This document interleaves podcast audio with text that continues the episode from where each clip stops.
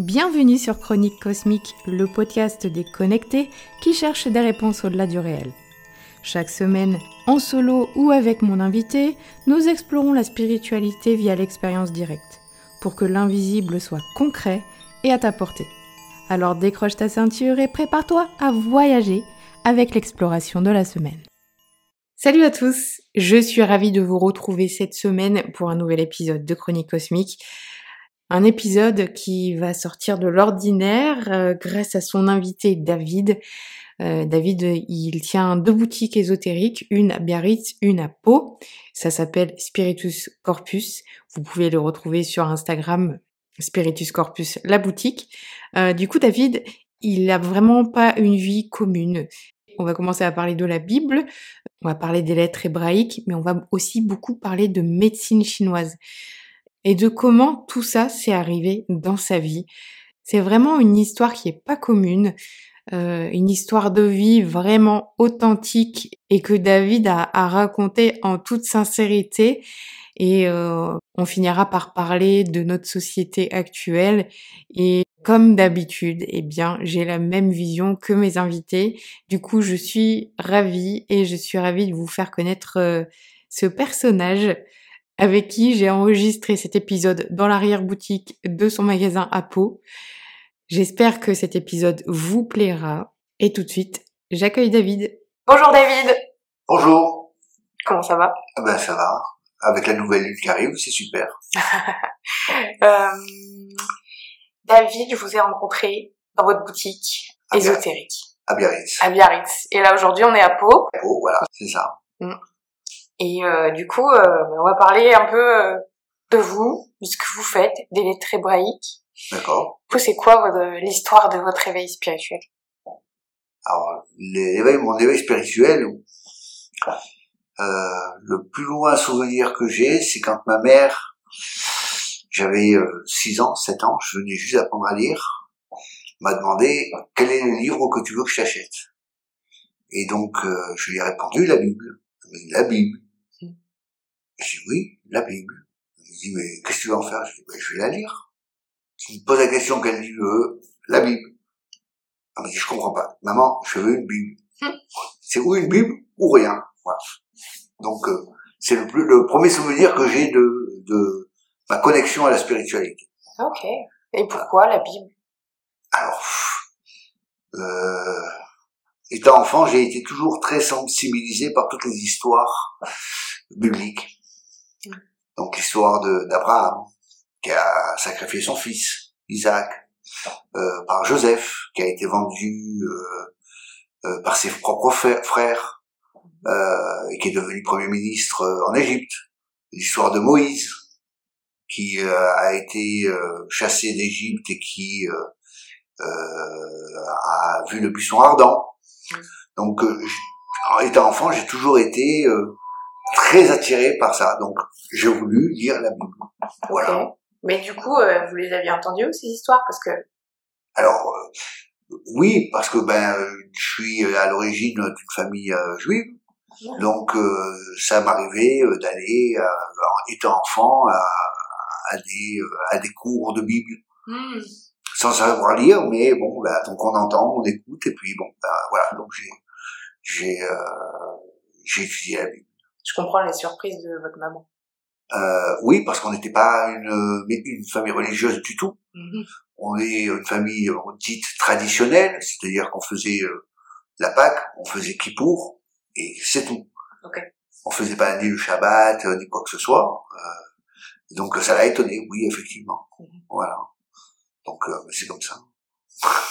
Qu'est-ce que ça a donné l'histoire de la lecture de cette Bible? Eh ben, euh, je l'ai lu, je l'ai relu, je l'ai surlu. J'ai appris à, à 12 ans à lire l'hébreu, Mhm. puisque euh, selon la tradition, on est censé faire la, la, la bar mitzvah à, tre- à 13 ans. Et donc euh, j'étais en pension à, en Haute-Savoie, et euh, mes 13 ans arrivés, je devais ben, faire la bar mitzvah.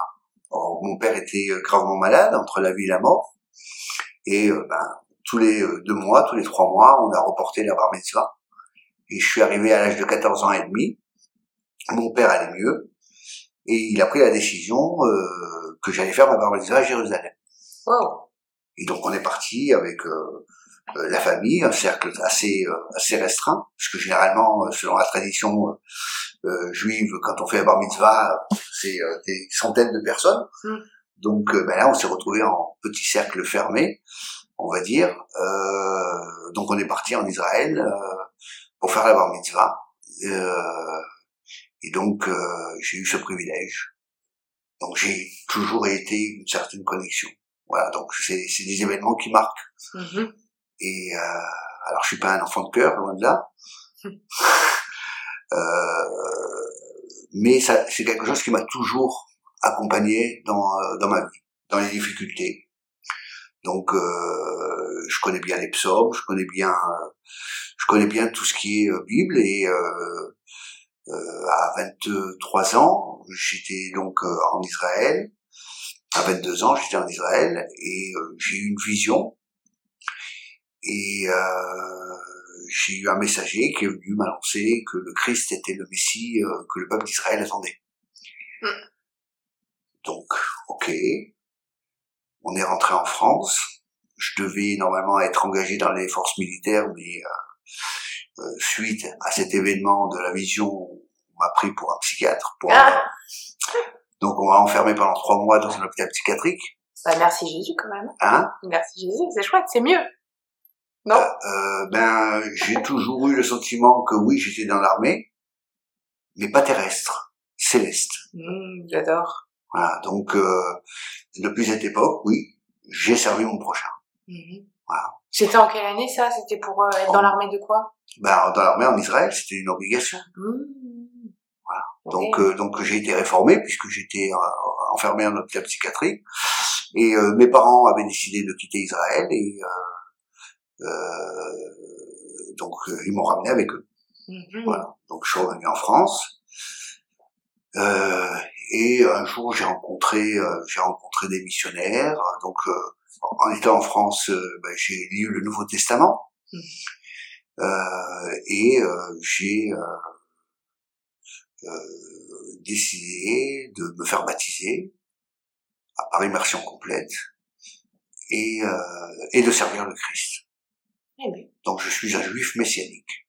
incroyable. Génial. Donc euh, tout le, toute, euh, toute la durée de ma vie, ça a toujours été un témoignage du Christ, donc de Saint Paul, des évangiles, des exemples. euh, Dans ta joue, euh, on te donne le chiffre dans ta, ta, ta deuxième joue. À la troisième, il n'a pas dit ce qu'il fallait faire. hein. Mhm. Mais voilà, donc essayer de de- d'être un serviteur. D'accord. Voilà.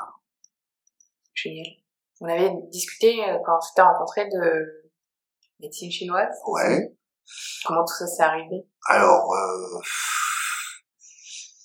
C'est quoi j'ai j'ai, alors c'est oui, non, c'est, c'est, c'est, c'est- ça vient d'une douleur. Ah ouais. Ah ben oui. Euh, Ah oui. on croyait que les choses elles arrivent comme ça. Non, euh, quand euh, en fait euh, on est là à côté de ces pompes, ben, l'univers euh, nous donne des claques. Et donc un matin, ma fille aînée Johanna, qui avait à l'époque 7 ou 8 ans, se réveille un jour. Alors bon, moi j'étais euh, un homme d'affaires, hein, euh, euh, je euh, manageais des euh, lingeries, des magasins de lingerie féminine. Et un bon matin, elle se lève, elle me dit, papa, euh, je ne vois pas d'un œil. Alors je lui dis, bon écoute, arrête, tu vas à l'école, on verra ça ce soir. Bon. Le soir, je rentre à la maison, et Johanna me dit, papa, de la journée, j'ai pas vu de l'œil. Bon, d'accord. Donc moi, la médecine, je connais rien, euh, puisque je suis dans le schmaltès, hein, dans le tissu, hein, donc euh, médecine ne connais pas. Et euh, ben on commence à faire euh, le process, on va chez le médecin de famille, euh, qui nous envoie chez un ophtalmo, qui effectivement euh, fait un IRM, et euh, on voit que effectivement elle a un gliome sur le nerf optique. Donc le, le nerf optique donc part de, du globe de l'œil et envoie l'information de l'image au cerveau. Et en fait, le gliome, qui est une poche de pu, serrait le nerf optique et donc la lumière ne passait pas. Et donc à l'époque, on parle de 1980, euh, 92, 93. après Tchernobyl, et je tiens à spécifier, euh, euh, on savait pas, il y avait beaucoup d'enfants qui avaient ça, et on savait pas ce que c'était. Et la médecine, dans son, euh, alors je vais essayer de choisir des mots pour pas vexer personne, euh, dans son délire de prévention, on sait pas, mais c'est pas grave, on coupe. Oh On sait pas d'où est la cause, c'est pas grave, on coupe. Donc, en 93, opération, trépanation, et on coupe le nerf optique parce que on pense que c'est possible que ce soit euh, cancéreux.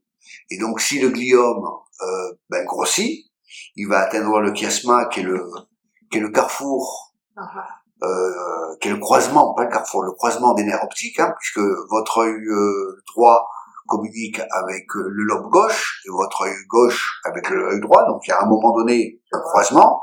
Et si le gliome, selon leur dire, grossissait et pouvait atteindre le chiasma, elle devenait totalement aveugle. Donc, par prévention, on coupe. Donc, euh, bah, j'ai commencé à chercher des solutions. Euh, avant l'opération, évidemment, j'ai cherché à trouver des solutions. On se retournait vers l'homéopathie, vers ci, vers là, patati, patata, on a essayé des trucs. Bon, on avait un certain laps de temps, puisqu'on a découvert ça au mois de, mars. Et le chirurgien euh, qu'on avait vu à Paris avait planifié l'opération pour le mois de juin. Donc ça nous laissait un, certain laps de temps. Euh, tous les euh, 15 jours ou 3 semaines, par mois, je ne me rappelle plus, on, faisait un IRM de contrôle, d'être sûr que ça ne grossissait pas. Pendant ce laps de temps, j'ai essayé plein, de trucs. On faisait des IRM. Il n'y avait pas d'amélioration, mais il n'y avait pas non plus de euh, d'amplification du problème. C'est-à-dire c'était stable. Et donc euh, on arrive le, je crois que c'était le 20 juin ou un truc comme ça, euh, donc à Paris. Euh, et on décide, donc on part avec ma femme, ma fille, euh, en voiture, et tout le chemin, on commence à discuter, voilà, ça. Et je dis, bon, on a besoin de temps. On a besoin de temps, c'est stable. Pourquoi se précipiter? Parce qu'une fois qu'on a coupé, c'est fini. C'est irréversible. C'est pas dire, on coupe un bras, on met une prothèse. Nerf optique, à ce jour, il n'y a toujours pas de prothèse. D'accord? Donc je me suis dit, euh, bon, euh, on a besoin de temps, on se met d'accord avec ma femme, comme quoi que on va demander le report de l'opération. Donc on arrive à, devant ce fameux neurologue, et euh, donc on lui partage nos sentiments, et tout d'un coup, euh, il s'énerve. Oui, mais vous êtes complètement fou. Vous allez faire euh, devenir votre fille aveugle. Et il prend ma femme à témoin et, et vous allez faire ce, laisser faire ce fou, rendre sa fille aveugle. Ma femme a été glacée, elle me regarde, elle m'a dit, on va faire opération. Alors j'ai dit, pas de problème. Je pose la question à la petite, qu'est-ce que tu veux faire? Moi, je fais ce que maman me dit de faire. Oh. Pas de problème. Alors, moi maintenant, je prends ma voiture, je rentre à la maison, je ne participe pas à ce massacre. C'est votre choix. Moi, je suis pas d'accord. Mon avis, apparemment, ne vous importe pas. Le professeur peut dire que je suis un fou. Moi, j'ai posé une question, d'où ça vient? Et il m'a dit, on ne sait pas. On ne sait pas, mais on ne coupe. D'accord? Et quand je lui ai dit ça, il s'est encore plus énervé, évidemment.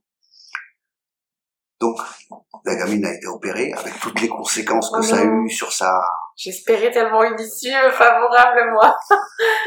L'issue favorable, c'est que euh, grâce à elle, alors bon, je vous raconte pas, hein, je suis rentré à de Paris à Marseille, euh, euh, donc euh, c'est euh, 7 à 8 heures de, de route. hein. Euh, pendant 8 heures, j'ai pleuré. Hum, bah ouais. D'accord? Et euh, euh, j'ai décidé, du jour au lendemain, de tout arrêter mes affaires et d'aller apprendre la médecine chinoise. Excellent. Voilà. Et c'est ça qui m'a, qui a, qui a été le déclencheur. Hum. Parce que je me suis dit, c'est quand même fort que mon intuition, personne ne l'écoute. Alors, encore une fois, moi, je n'y connaissais à l'époque rien en médecine, mais j'avais l'intuition que c'était une cicatrice psy- psychique. Hum.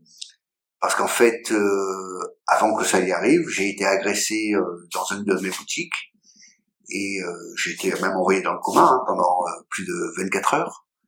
Et euh, j'avais tout le visage tuméfié. Et quand je me suis réveillé, j'ai appelé ma femme, dit, tu viens et tu me sors tout de suite de l'hôpital. Donc on a signé une décharge. Il voulait pas, il voulait pas, on a signé une décharge. Et je suis rentré avec le visage tuméfié. Mm. Quand ma fille m'a vu, elle a plus voulu me voir. Psychiquement. Elle a eu un choc qui s'est inscrit dans l'œil. Ah, Ma seconde fille a commencé à bégayer. C'était avant, du coup, euh, le problème à l'œil. Ah oui, c'était avant. D'accord. Moi, c'est mon explication. Eh ben oui. Mais personne n'a voulu l'entendre. Mm. Parce que je suis pas médecin. Eh oui. Donc, j'ai aucune connaissance, j'ai rien du tout. Mais c'était mon intuition, mon fond intérieur. Et donc, euh, donc elle a été opérée avec toutes les, les conséquences, et j'en passe, hein, parce qu'il y en a eu. Euh, quand elle est rentrée à la maison, donc trois semaines après, euh, euh, il a fallu d'urgence tout d'un coup repartir à Paris parce que il y avait une poche d'eau qui s'était euh, qui s'était créée derrière l'œil, en fait, avec l'œil qui sortait, Oh, un peu comme Quasimodo. Vous voyez ce que je veux dire? Donc ils ont fait euh, une ponction lombaire, retiré le liquide. Euh, elle s'en rappelle encore. Elle a 37 ans aujourd'hui. hein. Euh, voilà. Donc euh, et en fait en voyant ça, je me suis dit jamais, jamais, jamais je me laisserai charcuter par, par de la médecine parce que en fait ils font n'importe quoi. Mm. Voilà. Et je suis allé apprendre la médecine chinoise. En apprenant la médecine chinoise, je me suis découvert un don de, avec la médecine manuelle. Donc, euh, j'ai beaucoup travaillé en médecine manuelle. J'ai appris aussi l'acupuncture, la phytothérapie, les minéraux. Et euh, en fait, j'ai énormément progressé, hein, puisque euh, malgré qu'on avait l'interdiction de pratiquer euh, tant qu'on n'avait pas, pas fini la troisième année, moi, dès la première année, j'ai commencé à pratiquer ce qu'on m'avait enseigné à l'école. Euh, si bien que même euh, à l'époque, je faisais, je faisais les marchés, puisque j'avais liquidé mes anciennes affaires. Hein, euh, j'avais fait euh, table rase. Euh, on m'appelait le marabout. Hein? Voilà. Alors ça s'est passé comme ça pour l'anecdote. une personne qui, euh, une foraine qui s'est fait une entorse. Ils sont, moi je vendais de la tapenade. Vous savez, c'est la, pu- la, la, la purée d'olive. Ouais, ouais. Et je vendais aussi des bouteilles d'huile d'olive. Et donc, euh, tout d'un coup, il y en a un qui vient, qui passe, il me dit, ah, il y a, y a, y a Madame X qui s'est euh, fait une foulure, machin. Je dis, bon, reste là, je suis allé avec ma bouteille d'huile. Et juste le week-end d'avant, d'avant, on avait appris l'entorse de la cheville. Ah ouais. Donc, euh, je claque, je commence à faire les massages et tout, tout le monde qui commence à regarder, mais qu'est-ce qu'il fait, machin, bidule. Et, euh, elle avait une cheville, mais qui avait pratiquement euh, doublé, hein, et je suis, je suis de Marseille, mais, euh, euh, j'exagère pas. Et donc, euh, Vous avez pas le visuel, mais David, il a écarté les mains de 40 cm. Ouais. Voilà. Non, non, elle, est bien enflée. C'est-à-dire, c'était, elle, avait- elle avait doublé de volume. hein. Euh, et donc, euh, ben, je viens, je fais mes, euh, les massages, le protocole qu'on avait appris euh, euh, à l'école. Et au miracle, euh, on voit au fur et à mesure que la cheville, elle désenfle. Et à un moment donné, je lui dis, ben, lève-toi et marche. Pas. Voilà. Et elle s'est levée, elle a marché, et depuis ce jour-là, tout le monde m'appelait le marabout. Et c'est comme ça que j'ai commencé à avoir ma, ma, première clientèle, parce que le bouche à oreille s'était fait que, ben voilà. Alors, évidemment, j'ai aussi appris grâce à mes patients, hein, puisque chaque fois c'était des challenges. Je n'ai jamais chronométré mes soins, parce que euh, j'étais en phase d'étude, de comprendre. Et, euh, et j'ai vu que oui, dans les mains, j'avais euh, j'avais euh, du chi, de l'énergie. Ok. Et euh, donc, bah, j'ai continué mes, mes études. Donc, c'était euh, quatre ans à l'époque. Et euh, je suis parti en Chine. Là-bas, j'ai appris qu'une chose. Euh, un Chinois de plus ou un Chinois de moins, personne ne le remarque.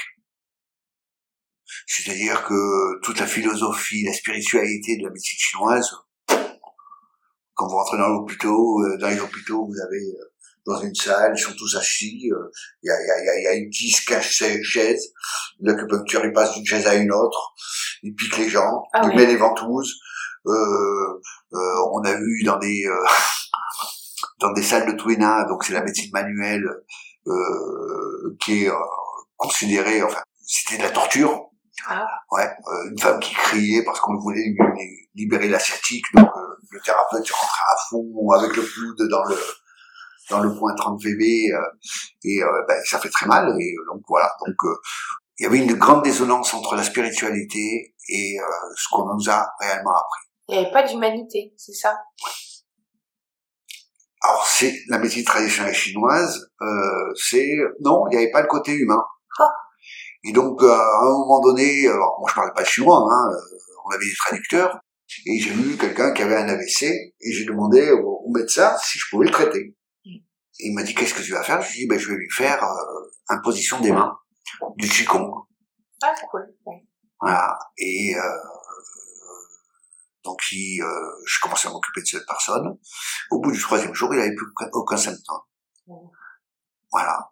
Donc imposition des mains. Et effectivement, euh, il est venu euh, avec plein de cadeaux, machin, remerciements.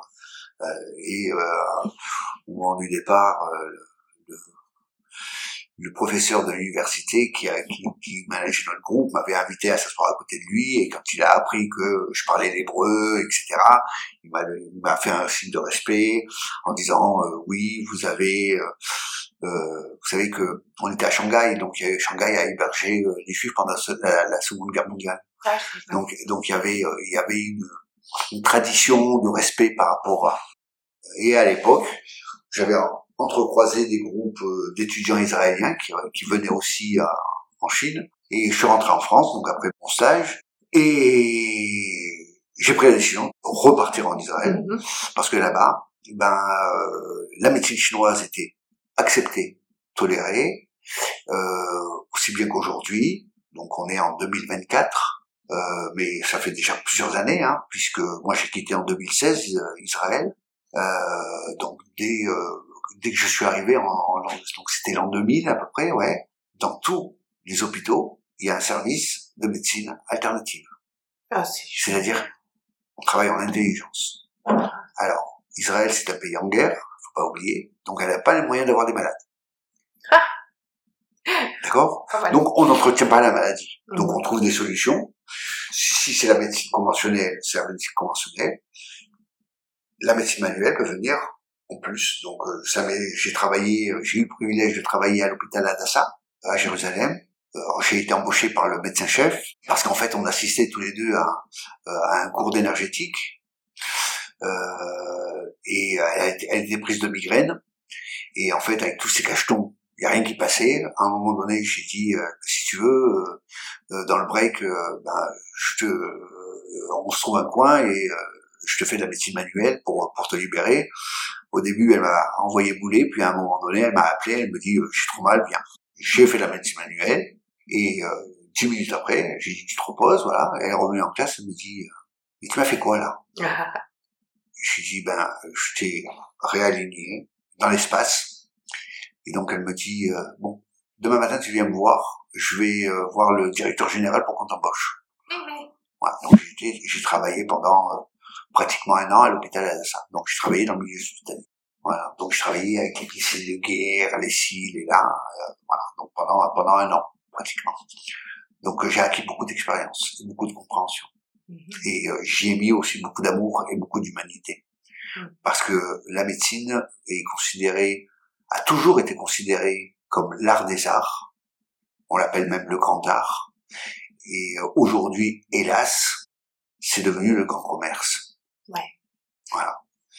Pour finir l'histoire de ma fille parce que faut elle a quand même une fin Ah oui, cette histoire. Allons-y. on est en Israël, elle va faire un contrôle, elle a à peu près 14 ans, donc 8 ans après à peu près, 7 ans après, 7-8 ans, elle va faire un contrôle, et donc elle voit un médecin, et le médecin lui dit, mais pourquoi on t'a opéré?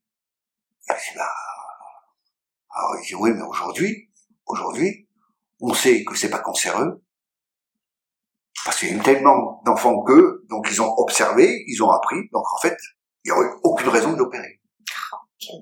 Voilà, ça c'est euh, voilà. Donc aujourd'hui, on sait que mais euh, Johanna a été euh, le lapin d'expérience sur lequel on a appris que voilà, et la voix dans le désert n'a pas été écoutée. C'est-à-dire que euh, ben, en tant que père, elle est venue en pleurs, elle me dit oui papa, tu sais que j'aurais jamais dû être opéré. Je dis écoute, euh, c'est passé, t'as choisi, tu l'as fait, t'es en bonne santé. Chaque fois qu'elle a des problèmes de de dos, de compensation, machin, j'étais là pour la réparer. Donc, euh, euh, j'ai dit, tout va bien. Voilà. Maintenant, tu continues ta vie. Voilà. Donc elle a passé le de congé, elle est mère de trois enfants, euh, elle vit bien, euh, elle est totalement indépendante. Donc c'est derrière elle, c'est derrière moi. Mais s'il n'y avait pas eu ça, non, mais jamais j'aurais été sur cette voie. Et oui.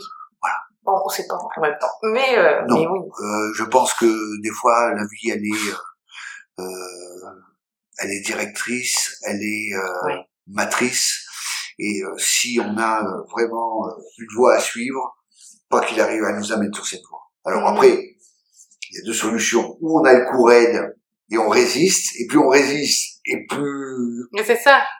Mais quand on résiste une fois, et ben paf, on se prend un truc encore plus dur après. Ouais, voilà. ça ce que je pense. Ou alors, ben, on est humble, on baisse la tête, on dit amen, ok, et puis on marche sur la voie, et là, on comprend que c'est là où. Mhm. Moi, j'ai baissé la tête. Ouais. Voilà. Donc, euh, heureusement que j'avais l'enseignement du Christ. Donc, c'est ce qui m'a amené à la médecine chinoise, et euh, j'ai eu le privilège aussi de découvrir aussi la puissance des lettres hébraïques. Mhm.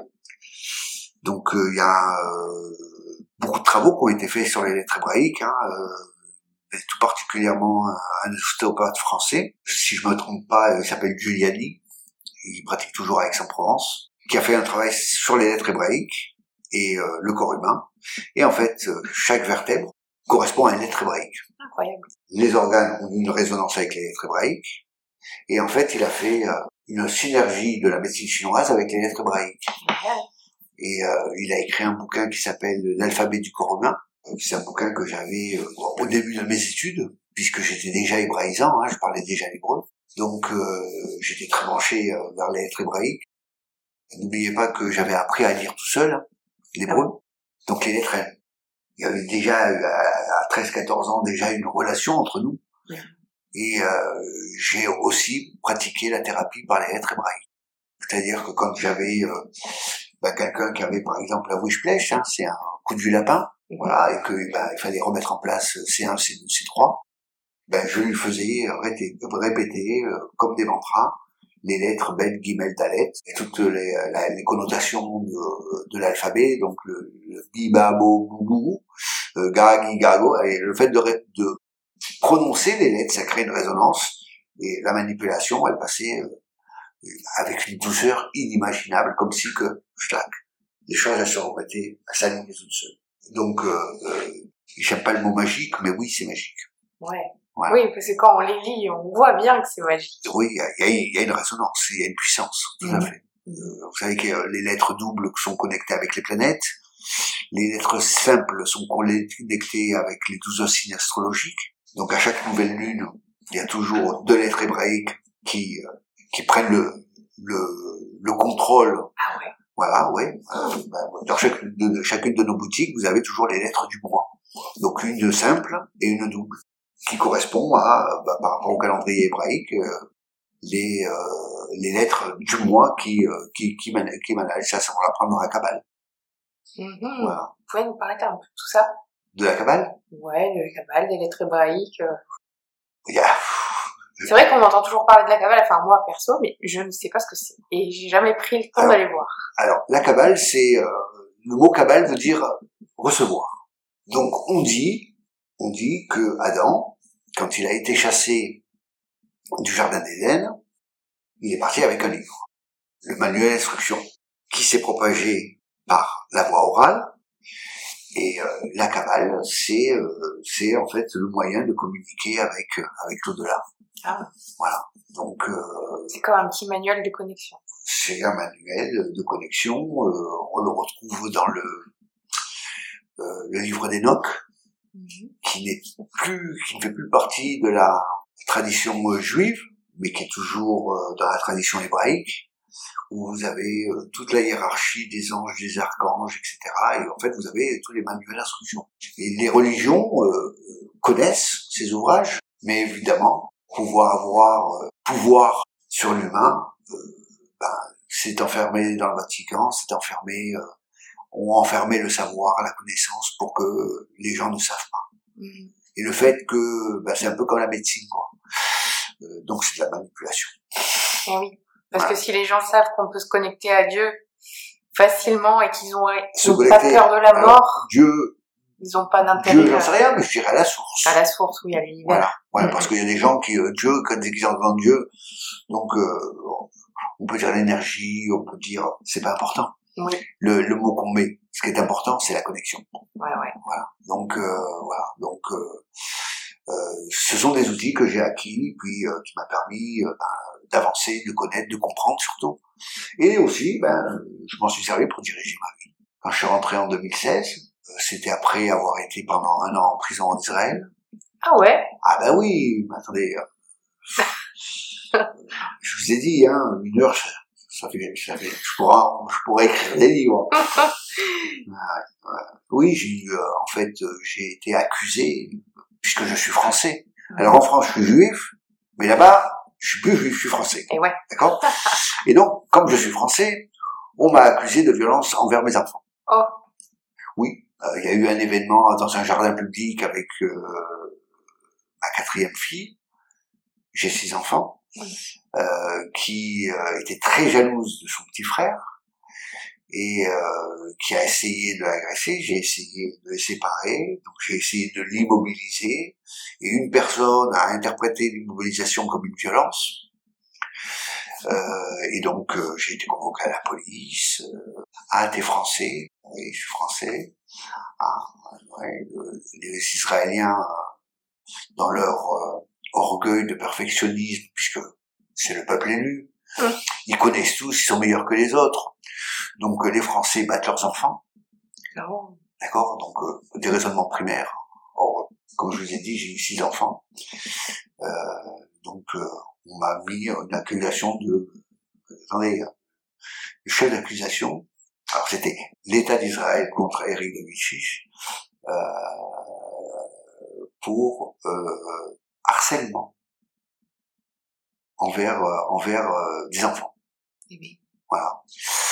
Donc le chef d'accusation a été euh, modifié par le jugement, mais euh, c'est un pays corrompu. Ah Vous savez, euh, un pays qui euh, travaille sur je te protège, tu me protèges, qui ne voit que l'intérêt de l'argent, qui ne voit plus l'humain, un pays corrompu, n'a plus aucune raison d'être. Donc aujourd'hui, on voit, euh, on est en 2024, hein, tout le monde parle du 7 octobre. Ben moi, je suis ici, je les avais avertis que s'ils continuaient, ça allait mal finir. Et ben voilà, c'est arrivé. Donc encore la voix qu'on ne veut pas entendre. C'est leur problème, c'est plus le mien. Moi, je suis ici. Et donc, en rentrant en France, après 25 ans de pratique, ben, la loi vis-à-vis de la médecine chinoise n'avait toujours pas changé. Donc, c'est considéré comme de la pratique illégale de médecine. Oh, ah oui, oui. Si je suis pas médecin, c'est pratique illégale de médecine. Et ayant fait déjà euh, un an de tôle, je me suis dit, Ouais. t'as rien à prouver à personne. Il te reste pas beaucoup d'années de vivre. Hein. J'avais, euh, je suis rentré euh, en 2016, donc j'avais qu'à 50, euh, 55 ans. Aujourd'hui, j'en ai 62. Je me suis dit, bon, tu vas vivre peinard, tranquille. Voilà. Donc, euh, j'ai dit, bah, moi, la pratique, j'arrête. C'est dommage, hein, quand même. Merde. Oui. Alors, Mais il y a- ça veut dire qu'il n'y a aucun médecin chinois qu'on peut trouver en France. C'est ça? vous en trouvez plein. Hmm. Mais si jamais, si jamais ils ont une plainte, ils peuvent être condamnés à faire de la prison parce que c'est pratique illégale de la médecine, parce qu'ils ne sont pas médecins. Donc, d'un côté, vous avez le texte de loi. D'autre côté, ben, vous avez, on laisse couler parce que, ben, faut que chacun mange. Mais si demain, pour une raison X, Y, une personne se plaint d'un thérapeute, Je vois. euh, et qui n'est pas médecin, donc protégé par le corps médical, donc c'est pratique illégale de la médecine. Et donc, il y a des gens qui ont fait de la tôle. Alors, c'est vrai que le nombre de gens qui ont fait de la tôle est infime par rapport aux gens qui pratiquent. Mais euh, je veux dire, à un moment donné, il faut savoir choisir. Donc moi, j'ai choisi. Donc j'ai dit à l'univers, voilà, moi, ça, j'arrête, puisque la loi me l'interdit. Voilà. Euh, et maintenant, vous faites de moi ce que vous voulez. Donc, euh, on est arrivé en France en- donc euh, au, mois de, au mois de mars 2016. On avait loué une villa, une maison euh, à Salis de Béarn, euh, d'Israël, par Internet. Mhm. On n'avait jamais vu la maison ni quoi que ce soit. On a envoyé un an de loyer, puisque ma, ma femme avait vendu son appartement. Euh, Donc, euh, on a payé toutes les dettes. Vous savez, quand vous êtes en prison, il y a toute votre vie qui s'arrête. Donc, vous avez des dettes et machin, donc on a tout liquidé, et puis on avec un petit, euh, un petit pécule, on va dire. En fait, on est venu, euh, on avait euh, en, trésorerie trois ans d'avance devant nous. Donc, j'installe ma femme, mes enfants. Mes enfants ne parlent pas, mes, mes trois mineurs, hein, euh, mes trois derniers, ne parlaient pas du tout euh, le français, puisqu'ils sont en Israël. Ah bon? Ouais. Là là. Et donc, euh, tiens, pour la petite anecdote, on avait à, la propriétaire avec qui on avait loué la maison nous avait dit ah ouais vous savez en face de la maison il y a juste une école euh, euh, l'école de l'alliance donc j'appelle d'Israël l'école de l'alliance pour euh, dire voilà nous arrivons machin on, à vous déplacer et tout. Et donc quand j'ai appelé euh, ben, euh, j'ai appelé j'ai envoyé un mail j'ai demandé l'adresse mail j'ai envoyé le mail j'ai appelé deuxième fois troisième fois on m'a jamais répondu. Et donc quand on est débarqué mais je suis allé voir la directrice elle me dit, Monsieur G, je suis désolé, mais je croyais que c'était un canular. Ah. Qu'on nous appelle d'Israël. Donc, comme il y avait Vigipirate, hein, on était juste après euh, le l'attentat de 2000, euh, 2015 euh, paraît. à, Pa- à Paris. Donc, euh, il y avait Vigipirate et, et, et il y a- il y a des traquenards, des machins, et, et la directrice dit, dans un petit village du Béarn, euh, on nous appelle d'Israël, c'est quoi ce truc? Donc elle a cru que c'était un canular. Donc euh, ben, elle a vu que c'était pas un un canular, donc euh, ben, euh, nos enfants ils ont été très bien intégrés, voilà. Et puis bon, je prends le journal et je dis bon maintenant, ok, tout est placé, je fais quoi? Hmm. Et je vois boutique ésotérique à Biarritz. Ah ouais. Donc euh, je téléphone, je vais voir, je discute, machin, bidule. Euh, donc euh, la personne qui vendait à l'époque euh, bah, sa boutique, c'était beaucoup trop cher par rapport d'abord à l'argent qu'on avait et surtout par rapport aux, chiffres qu'elle avait présentés. Et donc euh, je lui ai dit voilà, j'ai dit euh, si vous voulez, moi je vous aide à vendre votre droit to buy et moi je vous rachète le stock. Et c'est ce qui s'est passé. Donc je l'ai aidé à vendre son droit to buy euh, parce qu'elle trouvait pas de successeur puisque ses chiffres n'étaient pas bons. Et j'ai rouvert tout de suite quand elle a fermé. J'ai ouvert la petite boutique à Biarritz. Voilà, c'est comme ça que ça, voilà, ça, s'est mis euh, en, en marche. Et donc, euh, ben, évidemment, j'ai fait bénéficier euh, tous les clients de, de mes connaissances. Mm. Donc, euh, j'ai euh, établi des protocoles avec des pierres. Euh, par exemple, pour le ici maintenant, qui est primeur. Pour être hyper aligné, il faut être dans le ici et maintenant. Le- euh, ici, c'est l'ancrage. Maintenant, c'est le temps. Or, dans les connaissances que j'ai acquises, euh, ce sont le ici et maintenant est dirigé par euh, par deux organes dans notre corps. Vous savez lesquels? Non, je vous laisse dire. Essayez d'imaginer quels sont les organes qui peuvent diriger le ici et maintenant. Franchement, je, peux, je donne ma langue au chat. Ouais, ok. Alors, l'organe qui permet l'ancrage chez la femme, c'est l'utérus. Ah ouais. Chez l'homme, c'est la prostate. Hmm. Et le euh, le temps, donc le maintenant, il est dirigé par la thyroïde. Et en fait, c'est un couple d'organes, puisque l'espace-temps sont inséparables, en tout cas dans notre univers. Donc ils travaillent ensemble. Ah oui. Comme un couple. Et donc, un problème thyroïdien peut être la conséquence d'un trouble utérien, et vice-versa. Et euh, en Israël, j'ai beaucoup travaillé avec les pierres pour euh, la euh, pour aider les femmes à rentrer enceinte. Et donc, euh, euh, donc j'ai établi ce protocole et ça marche du feu de Dieu. Je veux dire, quand les gens pratiquent la avec le protocole, donc c'est trois pierres qu'on choisit selon ben, la personne, si elle est en hypo ou en, en hyperthyroïdie, c'est pas la même pierre. Si au niveau de l'utérus, eh ben, euh, il y a eu soit des opérations, soit des troubles, soit des avortements, soit des fausses couches, c'est pas la même pierre que si ben, il y, a, y a eu aucun événement. Et donc on choisit euh, euh, les pierres. Alors euh, j'ai j'ai étudié, on m'a enseigné le, le RAC, le réflexe auriculocardiaque, donc euh, qui a été mis en place par le docteur Nogy. Euh, docteur Nogy, c'est le père de l'auriculothérapie à Lyon. Mhm. Et en fait, euh, il a découvert que l'oreille était une antenne. Et donc tout corps qui se rapproche de votre corps, ben, l'oreille va capter l'information. Est-ce positif ou est-ce négatif? Si c'est positif, le pouls va augmenter, on est content, on reçoit des, on, on reçoit de l'aide. Si c'est négatif, le pouls va s'effondrer. Donc par le pouls, on peut savoir si la pierre elle est positive ou négative. Ah oui. C'est un peu de la kinésiologie. Voilà. Donc c'est le, RAC, le réflexe auriculocardiaque. Donc euh, euh, ben, j'ai mis en place ce, protocole et, j'en ai mis beaucoup d'autres aussi. Hein. Euh, euh, les pierres pour les cibles de soie, les pierres pour la protection, les pierres. Donc euh, ben, euh, euh, au fur et à mesure, eh ben, j'ai grandi aussi dans la connaissance par rapport euh, aux pierres et euh, j'ai mis en place euh, des protocoles par rapport à bon, aux connaissances du mouvement de l'énergie. Voilà, donc j'ai été l'élève de du professeur euh, qui est un médecin français d'origine tunisienne, qui a dans les années 60 fait des recherches sur la propagation des rayons X dans le corps. Donc dans les années 60, c'était les toutes premières euh, les premiers rayons X et on voulait savoir si ça pouvait être nocif ou pas. Mhm. Et donc lui, en tant que radiologue, il- il- il- on lui a demandé de faire cette étude. Et donc, en faisant cette étude, on lui a dit, tu sais, tu devrais aller voir un peu la médecine chinoise, il y a des méridiens, des courants énergétiques, voilà. Donc, euh, il se rapproche de la médecine chinoise.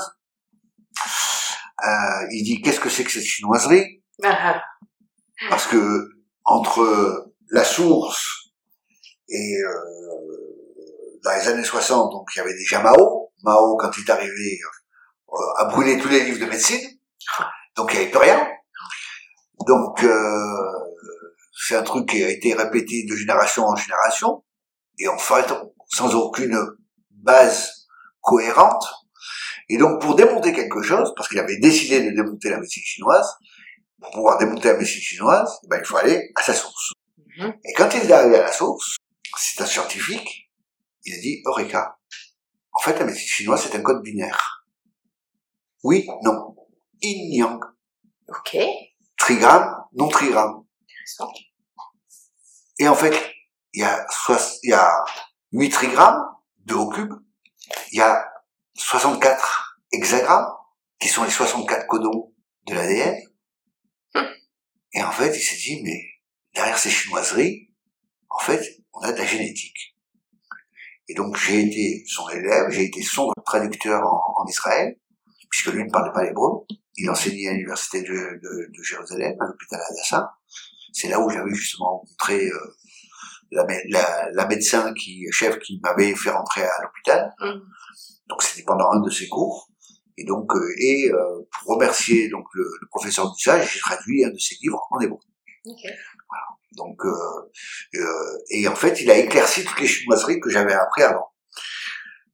Parce que ben, ça s'est perdu. euh, L'histoire a fait que ben, beaucoup d'incompréhension. Et en fait, ben, quand quelqu'un vient me demander quelque chose, ben, autour de moi, j'ai euh, les trigrammes comme un ordinateur qui travaille, tac, tac, tac, tac, tac, tac, tac, tac, et la sortie, elle est par là. Donc selon l'âge, selon euh, le sexe, puisque selon le Tao, la femme est 7, l'homme est 8, ce qui explique pourquoi la femme est beaucoup plus mature que l'homme, Mhm. d'accord? Mhm. Donc il y a beaucoup de choses que tout d'un coup, vous dites, ah, bah, oui, bien sûr, mais personne ne vous a expliqué pourquoi la femme est plus mature que l'homme. Ben, la femme est 7 et l'homme est 8. Donc, ils ont le même niveau d'évolution, la femme a 7 ans, l'homme a 8 ans. La femme a 14 ans, l'homme a 16 ans. C'est pour ça que souvent, eh ben, euh, on dit toujours, il faut qu'un homme plus mûr, plus âgé, avec une femme plus jeune, parce que ça s'équive, ça s'égalise. Ouais, c'est vrai. D'accord? Mhm. Voilà. Donc, euh, mais ça, ça s'est perdu dans les, euh, dans les- et plus personne n'a propagé cette information. Et pourtant, dans le Tao, dans le Tao, c'est bien expliqué. La famille, l'homme yang, le yin a sept mouvements, le huit, euh, l'homme est huit parce que lui, il est, euh, les 8 frigrammes. D'accord Voilà.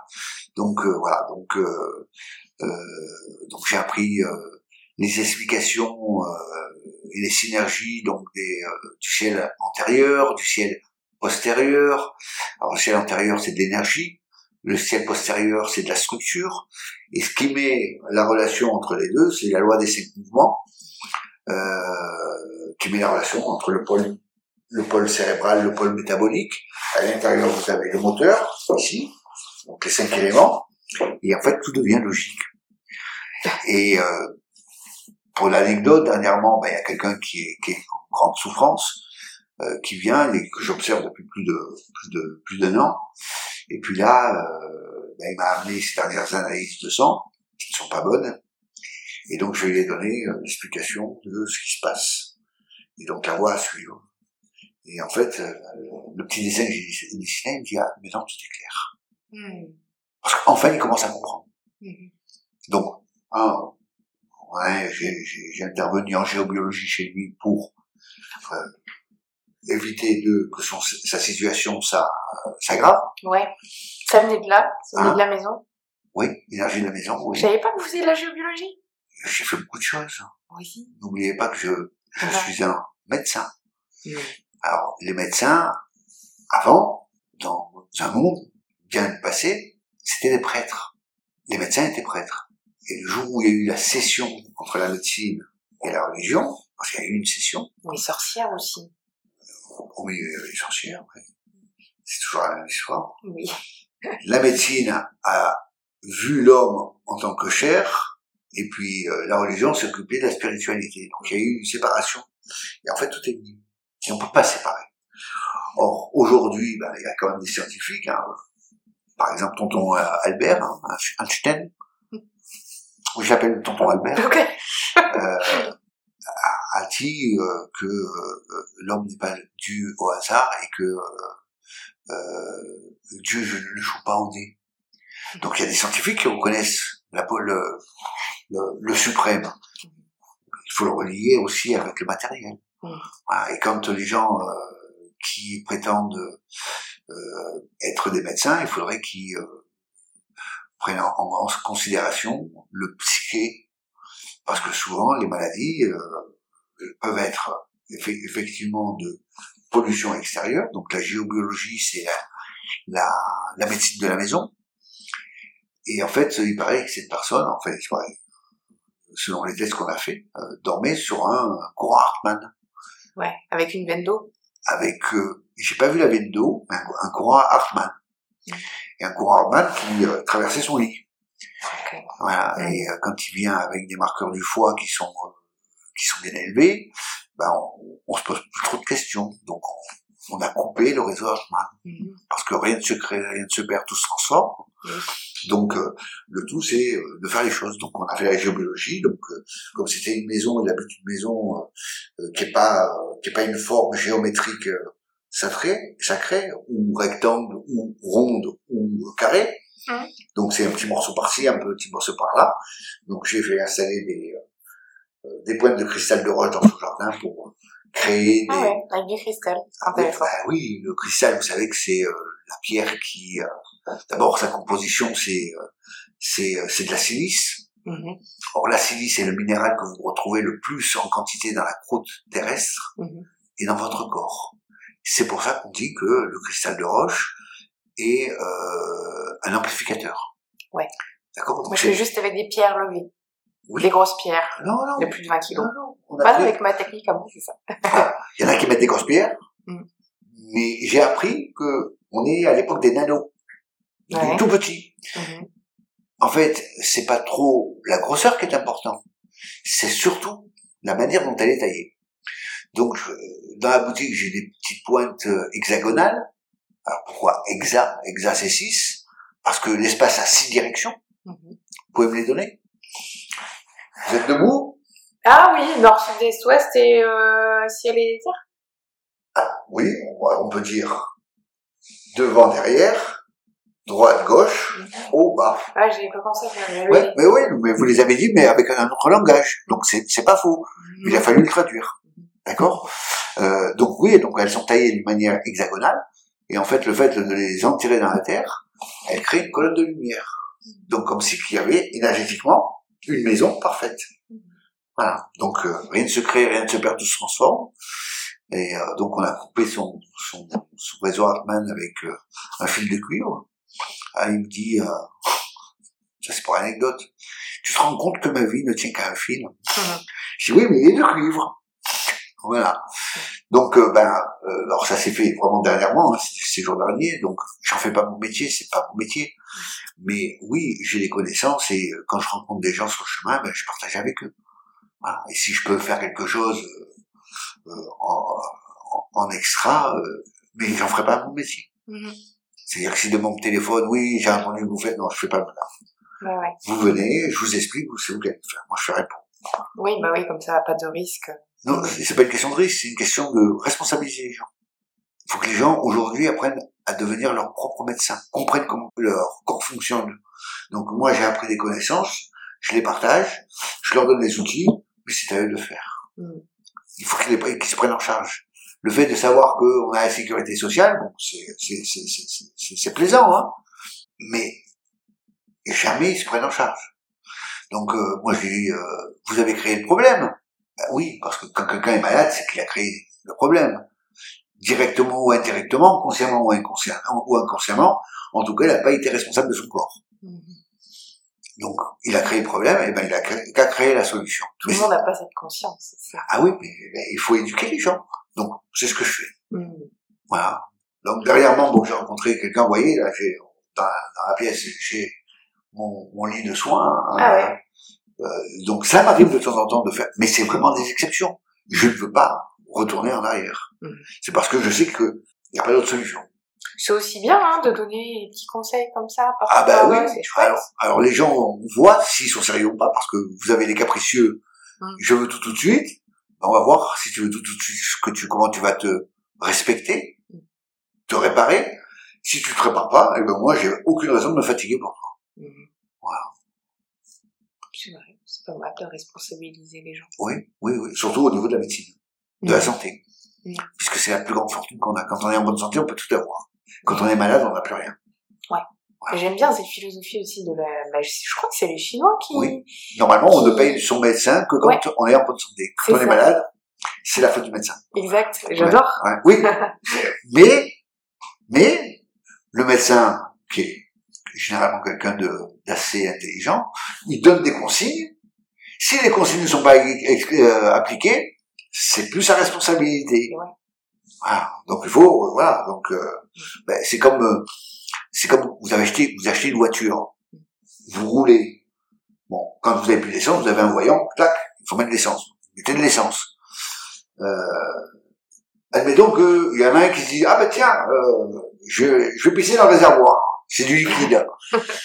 ben à un moment donné, il faudrait qu'il assume le nettoyage du, du, du, moteur. Donc voilà, donc non quand on achète un appareil, il y a des consignes, c'est garanti, mais si l'usage n'est pas conforme aux instructions du, euh, du constructeur, et eh ben la garantie ne tient plus.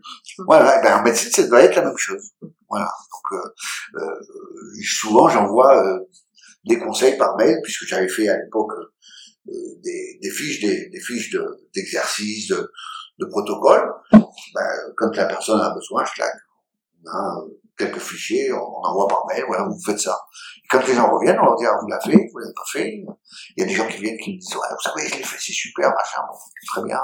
Euh, on les encourage à continuer, hein, ben évidemment. ouais. Voilà. Donc, euh, donc voilà. Donc, donc c'est pas une boutique ésotérique comme les autres. Non. Loin de là. C'est, pas comme les autres. C'est, c'est d'abord une autre rencontre. Euh, on est à l'écoute, on essaie de solutionner.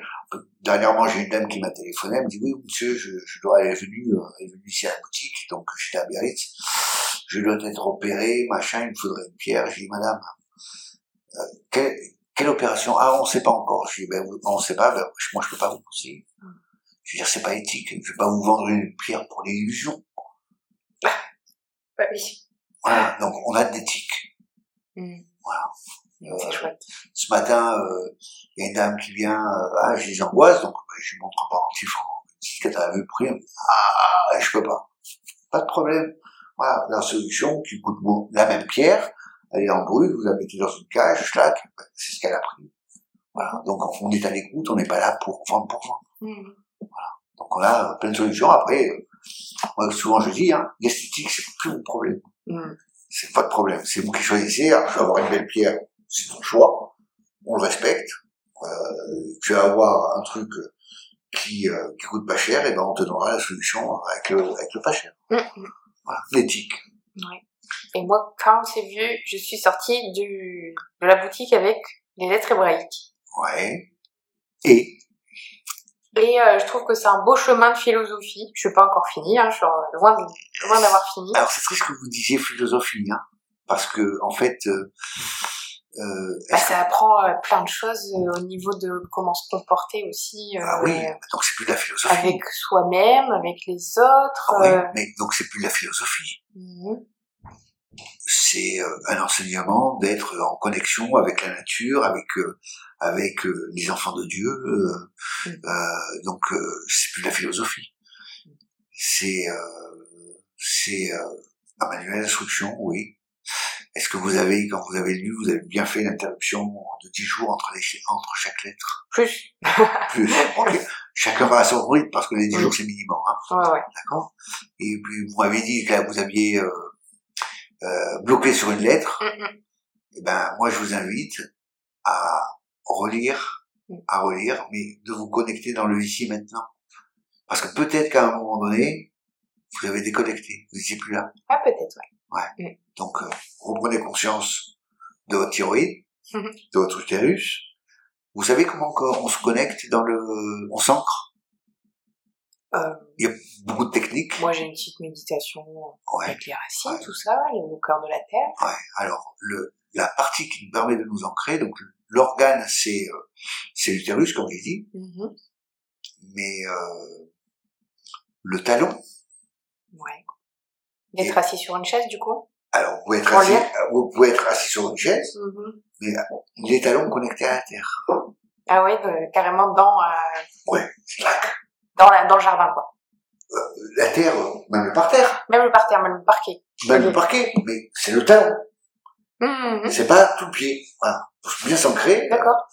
on met le talon. Et là, on s'ancre. Ok. Et quand on s'ancre, on devient le lien dans, dans la verticalité entre la terre et le ciel.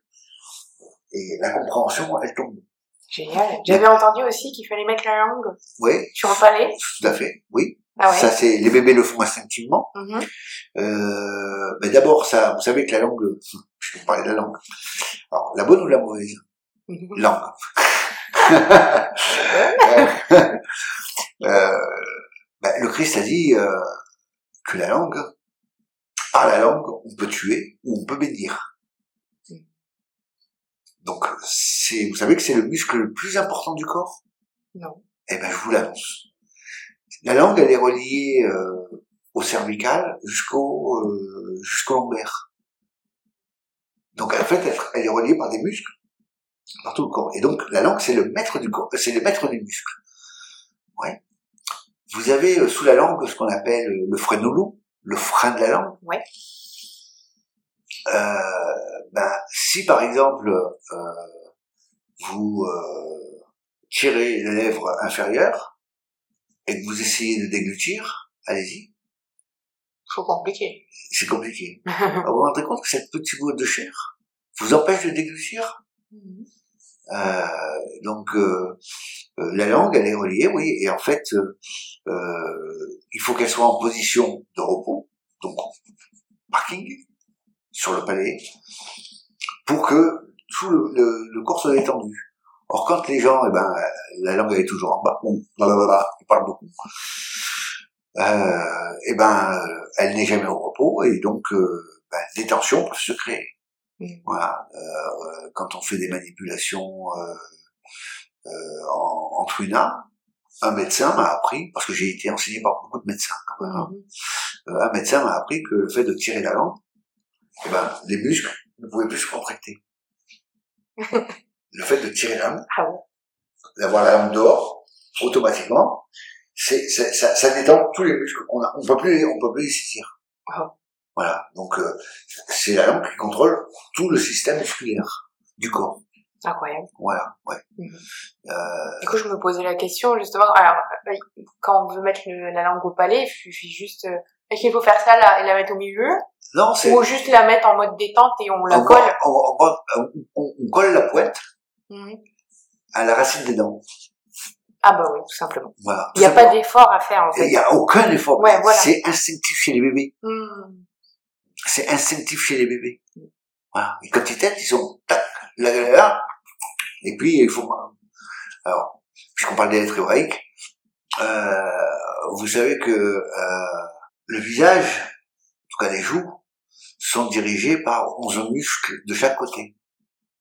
11 plus 11, ça fait 22. 22 lettres hébraïques. Et ouais.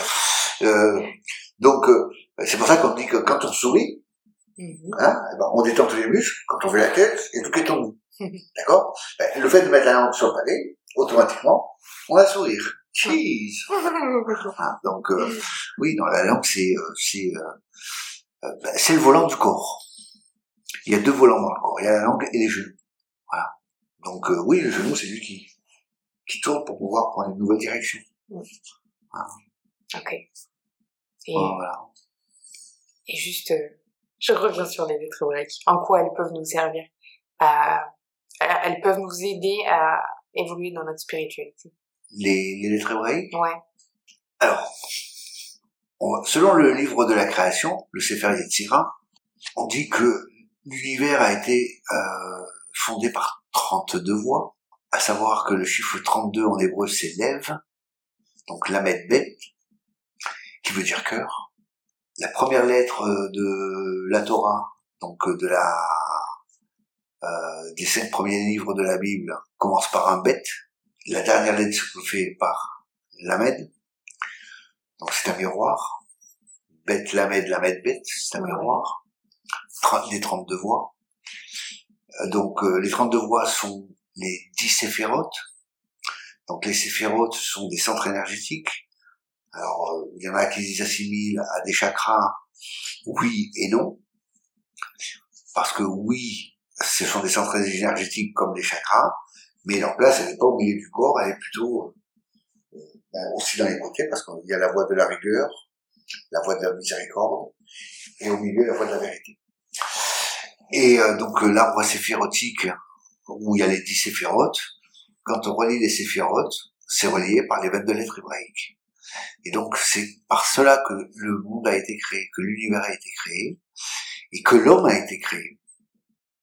Donc on, on- on- dit euh, par exemple que euh, ben, la lettre bête, qui est la lettre par laquelle euh, le grand maître a créé l'univers, puisque bête c'est bracha, donc la bénédiction, Mhm. c'est bait, c'est la maison, c'est euh, birkaim, c'est les genoux. Euh, les genoux, en birkaim c'est au pluriel, mais si on dit un genou c'est berer, et berer c'est euh, la racine du mot bénédiction. C'est tellement vrai que les chevaliers s'agenouillaient devant le roi pour être bénis, chevalier. Euh, donc euh, la lettre bête correspond euh, à, à Séan. Vous savez que quand euh, il y a beaucoup de gens qui sont pas dans l'axe, et ça c'est suite ben, aux séquelles de la naissance, même si on sort par les voies naturelles, ben, euh, quand le bébé sort, eh ben, on manipule et puis clac, euh, l'atlas et l'axis ne sont plus dans l'axe, D'accord. d'accord? Ben ils sont plus dans l'axe, et ben vous allez subir ça toute votre vie. Bon. Voilà. Ben oui. Euh, en Suisse, il y a même des thérapeutes qui ont mis, qui ont mis en place des, des soins uniquement de par axis atlas. C'est-à-dire que vous avez l'atlas, vous avez l'axis. Bon, c'est comme ça. Et entre le pic et euh, le cercle, ben, vous avez tous les nerfs qui descendent du cerveau. Et donc, si vous avez un pincement, donc vous avez un déséquilibre. Ouais. Donc il faut que ce soit vraiment au milieu. Mais maintenant, il y a des ostéos qui ré- rééquilibrent les bébés. Oui, quoique. Non Alors, à l'origine, oui. moi, j'ai connu l'ostéopathie euh, ben, quand j'avais été agressé euh, dans ma boutique. Euh, euh, donc c'était en 89, si je me rappelle bien, euh, que j'avais été euh, tabassé par, par un démon de pneu. Donc pour vous dire que Sympa. ouais, sympa. Donc euh, ben je suis allé voir un ostéopathe euh, parce que bon ben j'avais quelques problèmes de physiologiques Mhm. et euh, effectivement euh, en une séance il m'a schlac remis d'aplomb. Vous savez que j'ai entendu, alors je l'ai pas contrôlé, à vérifier, mais il s'avérerait que pour être reconnu, les ostéopathes se sont engagés à ne plus faire de manipulation cervicale, Je sais pas. à contrôler. Ah ouais. Donc ils ont vendu leur âme Mm. pour être reconnus. Ben ouais, on est dans un monde de corruption. Les amis de mes amis sont mes amis. Je te protège, tu me protèges. Hmm. Prenez pas des risques à dire ça. Quel risque Il y a rien de légal. On est dans un pays où euh, De libre expression. de libre expression, Mm. euh, je ne pratique pas. Ouais. J'ai fait un choix de ne plus pratiquer parce que c'est considéré comme illégal. Ouais. Euh, j'ai fait un, un an de tôle en Israël parce que euh, je leur disais ce que je pense. Hmm. Euh, je suis pas prêt à recommencer, mais la vérité, il faut que, à un moment donné qu'on la dise, que ça plaise ou que ça plaise pas. Ouais, c'est vrai. Si on veut que notre monde évolue, à un moment donné, euh, alors c'est vrai que on est dans un monde où quand on dit la vérité, eh ben, on devient l'homme à abattre. Mais il est temps que l'humain, hein, que l'humanité, je pense que là on vit euh, des, euh, au point de vue sociétal, économique, etc., euh, des tumultes. Euh, vous avez vu, hein, nos agriculteurs qui sortent, euh, euh, ben parce que en fait on n'est même plus maître chez nous. Hein. Il paraît que ce sont des technocrates de l'Europe qui nous dirigent. Donc à un moment donné, ben, il faut, faut arrêter, Mhm. faut arrêter. Voilà. Donc euh, si on continue, alors peut-être que comme les sorcières, je passerai euh, comme Galilée, hein, je passerai sur le sur l'échafaudage ou sur j'en ai rien à serrer, moi j'ai je peux rien à perdre. Mm. Mm. Mais la vérité, faut qu'elle soit dite. Donc vrai. on parle de discussion, vous m'enregistrez. Je pense que je suis sincère et que oui, euh, les copains de mes copains seront mes copains. Tu me protèges, je te protège. Euh, la corruption, il faut qu'elle cesse. On est tellement à penser comme ça. Ben oui, Et de plus en plus. et de plus en plus. Oui. Et euh, à un moment donné, ben faut pas avoir peur de le dire. Voilà. Alors après, ça fait plaisir. Ça peut faire plaisir à ceux qui pensent que oui, on est corrompu, et ceux qui sont corrompus, évidemment, ça fait pas plaisir parce que euh, ben on leur met euh, le doigt euh, où il faut. Mais à un moment donné, ben, l'univers, de toute façon, la nature va reprendre ses droits. Et euh, vous savez, euh, dans toutes les religions, hein, que ce soit euh, l'islam, le christianisme, euh, le bouddhisme, euh, le judaïsme, et j'en passe, la corruption est considérée comme quelque chose de catastrophique. Des empires, Rome, euh, ben, Rome a disparu à cause de la corruption. Ouais. D'accord? Ouais. Donc à un moment donné, il faut savoir où on va. Hmm. Alors, nos dirigeants peuvent dire ce qu'ils disent ce qu'ils- ce qu'ils veulent, mais il serait temps que euh, ben ils fassent du, du, du ménage chez eux, quoi. Ouais. Bon, ils ont pas prévu de faire ça. hein. C'est plutôt à nous de faire le ménage. Euh, J'en sais rien, c'est pas. euh, vous savez, euh, elle prend sa responsabilité, peut-être. oui. Alors, Ça me fait penser à ce qu'on a dit tout à l'heure. vous savez, oui. Ben, je reviens à Saint Paul. Hmm. Saint Paul n'a pas connu le Christ. Mm. Et il a été un de ses plus grands apôtres. Ouais. Il était tellement grand qu'au début, au début, il pourchassait tous les chrétiens. Et c'est quand il était sur le chemin de Damas que le Christ lui est apparu et que là, il s'est dit ah ouais d'accord. Et pourquoi vous savez vous savez pourquoi le Christ a choisi Saül? Ah, je choisis quoi? Euh, Le prophète euh, Saint Paul? Saint Paul, oui. Bah, justement parce qu'il croyait pas. Non. Je sais plus. C'est parce qu'il s'est dit, s'il met tellement d'ardeur, quand il me pourchasse, Ah à être dans mon camp, je veux dire, c'est un super élément. Vous savez, c'est un peu comme la blague, la blague qu'on raconte euh, du chauffeur de taxi qui, euh, qui arrive, euh, deux chauffeurs de taxi euh, qui arrivent, qui arrivent au paradis. Et donc Saint-Pierre leur demande, bon, toi, qu'est-ce que t'as fait Ah ben moi, j'ai toujours respecté le code de la route, patati, patata, machin, bidule. Ouais, bon, d'accord. Bon, écoute, bon, tu vas aller au, au paradis, mais tu vas aller au deuxième étage. Donc l'autre arrive, il dit, oulala, bah, vous savez, euh, moi, je brûlais tous les feux rouges et tout, machin. Ouais, ouais, on te connaît, on, on, on sait ce que t'as fait. Ah bon? Ben oui, puisque euh, en fait, euh, le fait que tu conduisais comme un fou, ça obligeait à tes clients à prier. Et donc toutes les prières arrivaient.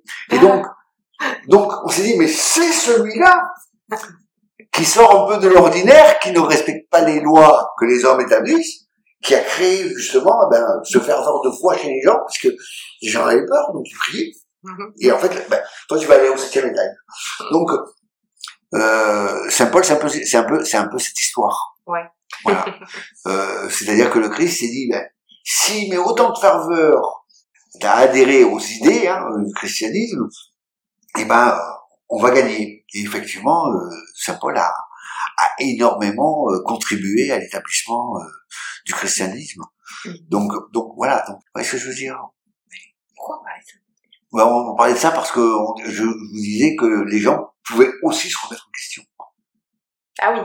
Que même les corrompus, à un moment donné, peuvent se rendre compte que euh, c'est pas le chemin. Ouais, il y a que les imbéciles qui changent pas d'avis. Ouais. Et puis, celui qui n'a jamais péché peut jeter la première paire. Mm. On a tous été corrompus. Après, euh, quand on a pris conscience, on peut dire non. Mm. Voilà. Donc, de ne plus être dans ça. Mais bon, euh, il faut avoir beaucoup d'humilité. Je veux dire, on peut pas toujours juger, lancer la pierre sur les gens. Non. Euh, les gens peuvent aussi se remettre en question. C'est ma croyance dans, l'humain. Il est Mm. capable de prendre conscience d'eux. Et à ce moment-là, euh, ben, euh, il peut devenir un très bon élément. Ouais. Tout est possible. C'est une belle conclusion. Pleine d'espoir. Ouais. Vous savez le film qui m'a qui m'a énormément marqué, Mhm. Bénure. Pas vu. Vous pas vu Et non. Oh, je l'ai vu en étant petite? Avec euh, Charlton Heston. Mm. Donc c'est oui, on a quelques années de différence, mais euh, malgré l'injustice et tout, quand il a rencontré le Christ sur son chemin, il s'est mis à pardonner. Mm. Donc euh, euh, et il avait de quoi hein, avoir la haine. Il avait de quoi. Mhm. mais il a pardonné. Ouais. Voilà. Donc euh, oui, ce sont des choses qui m'ont accompagné tout le long de ma vie. Bah, génial. Bah, merci pour ce partage. Hein. C'était aussi un plaisir commun, je pense. C'était vraiment très chouette. Euh, alors du coup, Spiritus Corpus. Spiritus Corpus, oui, ben euh, voilà. Donc euh, vous avez vu notre devise? Non. Votre croissance commence ici. Ah, c'est chouette. Vous, vous prenez la, la responsabilité de devenir responsable de vous-même. On est là pour vous aider Mm. et pour vous éclairer le chemin. Trop chouette. Voilà. Génial. Donc à Biarritz et à Pau. à Biarritz c'est à Pau. Et puis, Dieu seul sait où ça va aller. Mm. Je sais pas. Bah, merci encore David. Allez, c'est bien un plaisir. Et puis merci à tous pour votre écoute. Et à très vite pour un nouvel épisode des Chroniques Cosmiques. Avant de partir, n'oublie pas de t'abonner au podcast.